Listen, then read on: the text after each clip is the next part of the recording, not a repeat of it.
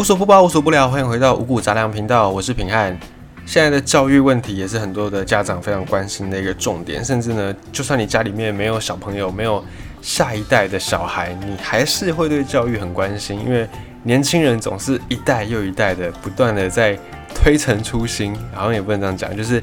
每一年，每一年都会有新的人加入到这个社会来。现在的职场上，应该八年级生已经蛮多的，再来可能就要即将面临到九年级生，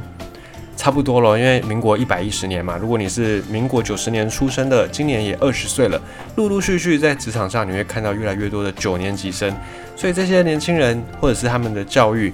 教育的那个程度到底怎么样，以及如何教育，也是整个社会非常非常重要的一件事情。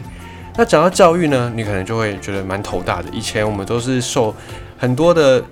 呃，很多的朋友可能以前都是受这种打骂式的教育，或者是填鸭式的教育，反正你不会呢，就打打到你会为止。那到了大概七八年级生这这一个代数的人，这一辈的人呢，他们已经不太再接受到这种的打骂教育，更多的是开始多元发展，尤其在现在的教育，哦，十二年国教，然后什么多元入学等等。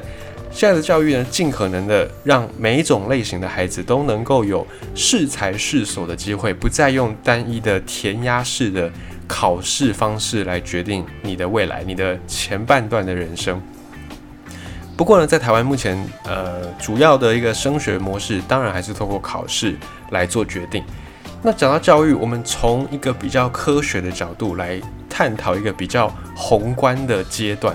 我们没有要特别讲小学教育，也没有特别要讲国中或高中或高等教育。我们今天没有要细讲这些部分。我们从一些比较早期的学龄前的这些年龄层，然后跟一些医生他们提出来的见解来跟你分享。诶，如果你想要养出一个厉害的小孩，你要怎么样来着手，或者是你要注意到哪些部分？有一个医生他就有讲到，现在的儿童的发展呢，有越来越多人在投入研究。那么其中，我们会在以前的一些古诗有学到所谓的“少壮不努力，老大徒伤悲”这句话呢，就是劝诫大家趁着年轻的时候多努力，才不会等到老了之后再来后悔。那么相相较于我们东方社会一直以来是受到这样的一个规范、这样的一个教条，在西方他们的教育比较强调的是让小朋友自由发展。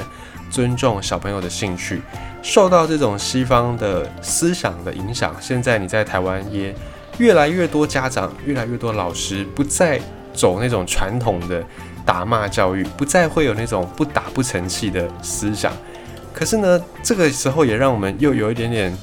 不知道该怎么办，因为打骂已经不行了。可是有时候小孩又很皮，又教不会，又学不通，该怎么办呢？呃，虽然没有要求说小孩子每一科都要第一名，可是每一科都倒数第一，好像也是蛮让人担心的，也会让很多家长会开始思考：哎，我这样子这种开放的教育、开明的教法到底对不对？到底行不行呢？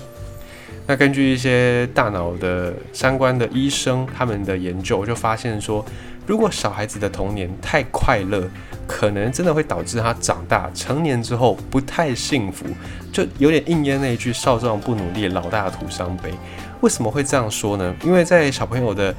成长过程当中，其实有几个很重要的阶段，也有几个很重要的能力。小朋友他们最重要的能力有三个，第一个就是感官功能，第二个是语言的能力，第三个就是更高等的认知功能。这些更高等的认知功能，比方说数学，比方说逻辑思考，或者是阅读，哦，就是除了感官跟语言之外的其他的更高级的能力，大概就分成这三大类。那这三大类的能力呢，其实大概都在出生前，他在妈妈的肚子里的时候就开始在发展。这个。重点，这个科学上面观察到的事情呢，也提醒了我们，诶，其实胎教真的是有其必要性，而且蛮重要的。同时呢，怀孕的妈妈们也要多加的小心，尽量去调试好自己的情绪，不是说压抑，就是你要找到一个宣泄的方式，找找到一个出口，不然呢，这个情绪其实都会带给胎儿有一些相关的影响。好，再回到正题来说。我们刚才讲，小朋友有三大能力，第一个是感官能力，第二个是语言能力，再来就是更高级的认知功能。感官能力，大家小朋友呢出生之后就开始透过各式各样的感官在学习。那么语言能力呢，很多朋友很重视这个语言能力。这个语言它发展的能力，在小朋友出生之后八个月的时候，大概会来到最高峰。通常八个月也是小朋友开始在学讲话的时候。那到了三岁、四岁这段时间，小朋友里面大脑在语言发展的这个区块，它的那个可塑性就会慢慢慢慢的消失。所以很多专家、很多的语言学家就一直在强调，如果你要让小朋友学习多国语言，最好的阶段就是在八个月，他出生八个月，一直到他三到四岁这段时间，因为这段时间是小朋友的语言能力在发展最快的、最高峰的一个时期。可是你可能会担心说，那我一次让小朋友学中文哦，学闽南语，跟阿公阿妈学闽南语。然后呢，再学英文啊，甚至还要再提前超前部署，让他学第二外语，学日文，学什么西班牙文，会不会一次学太多，小朋友会错乱？有的人可能会担心这样子。但从科学的角度来说，其实我们的担心是有点太多余了，因为小朋友他们在学习语言的方式跟大人是不同的。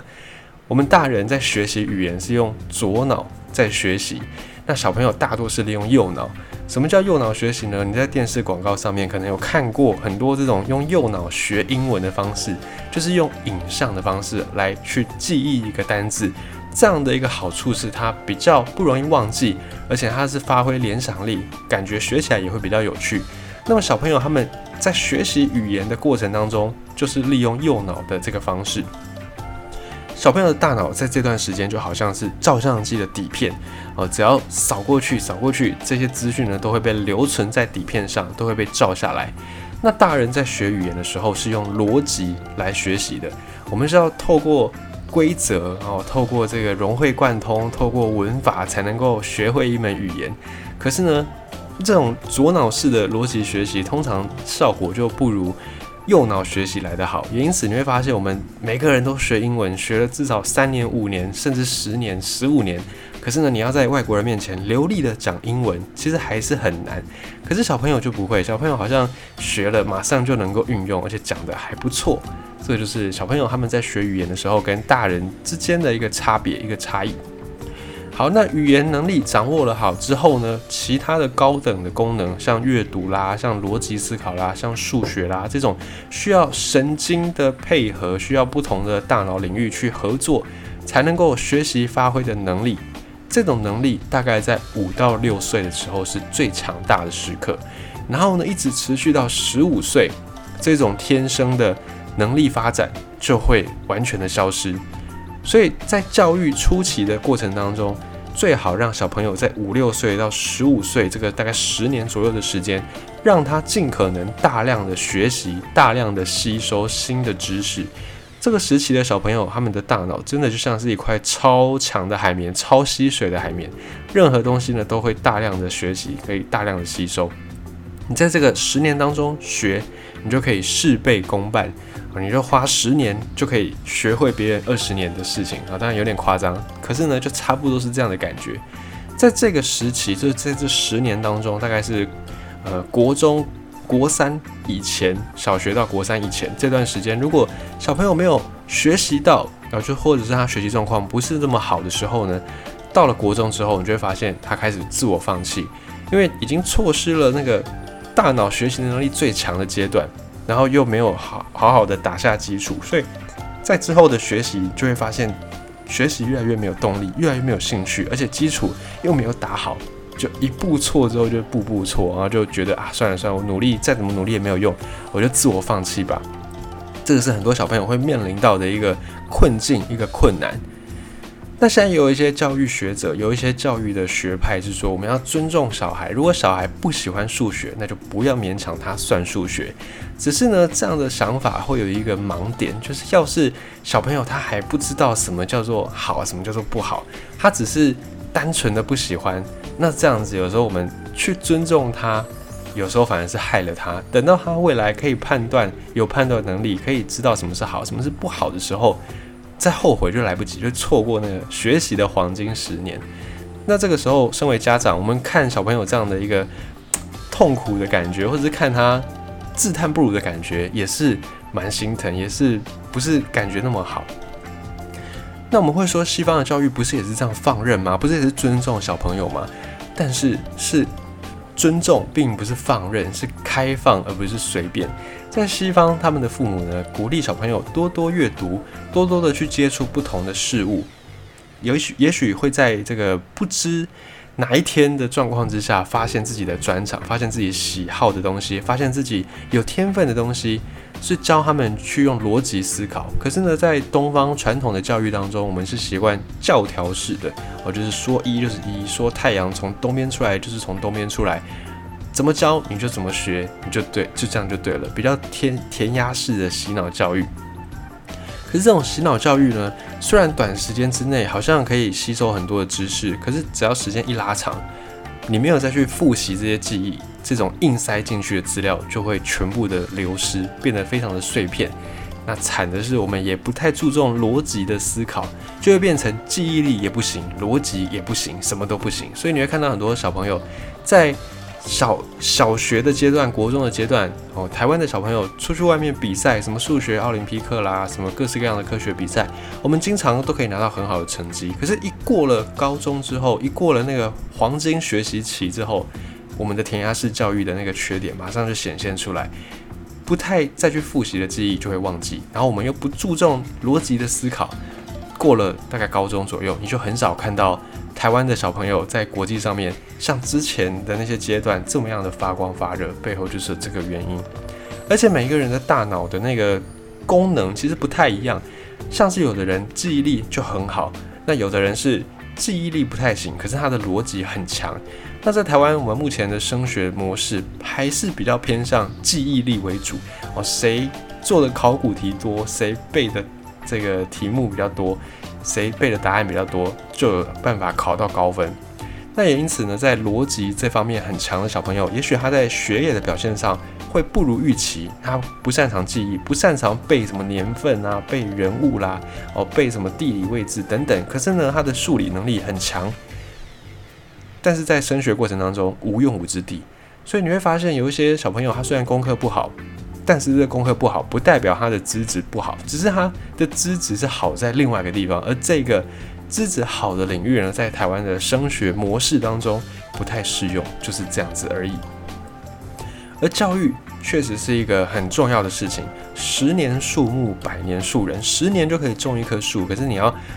种一个人，你要培养一个人才呢，这是一个长远的，必须要做规划的事情。我们在教育上面已经逐渐的远离。东方传统的那种教条式、权威式的教育，这个是一个好的现象。可是呢，我们在那个过渡期当中，还有一点茫然，还有一点不知所措。我们要去了解到，说西方的教育不是放任，是尊重，是理解，是让小朋友多元的尝试、多元的发展，但绝对不是因为他不喜欢这个东西，他自己主观的不喜欢，所以我们就尊重他的这个主观的不喜欢，然后就让他放弃。接触到新的东西，就让他放弃了学习，并不是这样子。这样子真的就会像那句诗所讲的：“少壮不努力，老大徒伤悲。”所以有的时候，在我们发现小孩子学习状况不好、成绩不好的时候呢，我们最要去想的是：诶，是不是我们的那个教育的方式有点要修正的地方？从比较科学的角度来看，小朋友的学习黄金期。大概从八个月开始到三四岁，然后五六岁还有一个高峰，一直到十五岁这段期间，这个期间小朋友可能还没有办法去分辨什么是好的，什么是不好的。如果太过完全的依照小朋友的心意来学习的话，那真的是一件还蛮可怕的事情呢。